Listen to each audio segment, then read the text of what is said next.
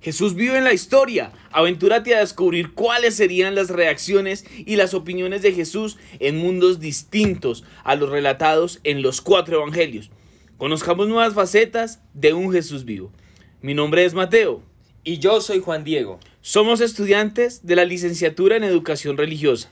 Y hemos decidido iniciar un proyecto en donde narremos y pensemos las posibles reacciones de Jesús de Nazaret ante acontecimientos clave a nivel histórico. Si estás interesado o interesada en estos temas y quieres hacer un análisis crítico de la historia a través de este lente, te invitamos a acompañarnos.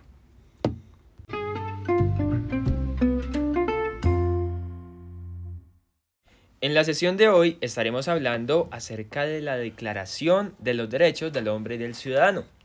Entonces pensemos a un Jesús de Nazaret no inmerso en la Palestina, sino más bien en un contexto francés, específicamente a finales del siglo XVIII. La Declaración de los Derechos del Hombre y del Ciudadano fue un acontecimiento de suma importancia para la historia de la humanidad. En este año, en 1789, luego de un proceso de revolución en Francia, se reconoció por primera vez el valor intrínseco de cada persona. Esto es una realidad que la Iglesia Católica no estuvo de acuerdo desde un principio. Tuvo posiciones antimodernistas. De hecho, se declaró en contra de los derechos humanos, de los derechos del hombre y del ciudadano, y realizó acciones para detener dichos movimientos. No obstante, si Jesús hubiera estado en esta coyuntura social, su posición habría sido otra. Él no fue un hombre amigo de la institucionalidad, por encima de las leyes, siempre situó al hombre y su dignidad. Un fragmento inspirador del Evangelio nos puede eh, ser útil para esta situación. Mateo en su capítulo 15, los versículos 1 al 25, dice lo siguiente. Entonces se acercaron a Jesús ciertos escribas y fariseos de Jerusalén, diciéndole, ¿por qué tus discípulos quebrantan la tradición de los ancianos? ¿Por qué no se lavan las manos cuando comen el pan? Es importante señalar que estos son solo conjeturas y acercamientos. No se puede caer en comparaciones asincrónicas y equívocas. Sin embargo, siempre podemos pensar que Jesús habría sido una persona que habría protestado por todos estos temas y siempre habría tenido una palabra que aportar.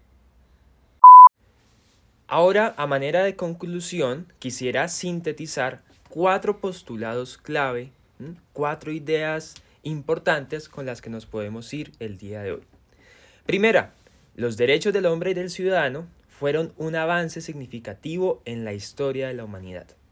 Segunda, esta declaración contribuyó al reconocimiento de la individualidad humana.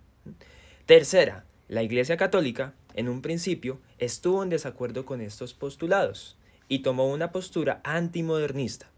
Finalmente, hay que aclarar que seguramente Jesús de Nazaret, en este contexto histórico, habría defendido los derechos de cada persona, teniendo en cuenta que siempre fue un defensor de la dignidad por encima de la institucionalidad.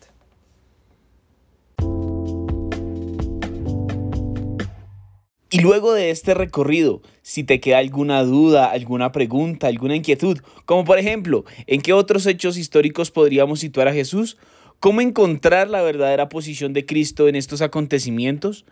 ¿Qué comunica el Evangelio sobre todo esto? Para resolver estas preguntas y las que tú tengas, escríbenos a través de nuestras redes sociales para solucionar tus cuestionamientos.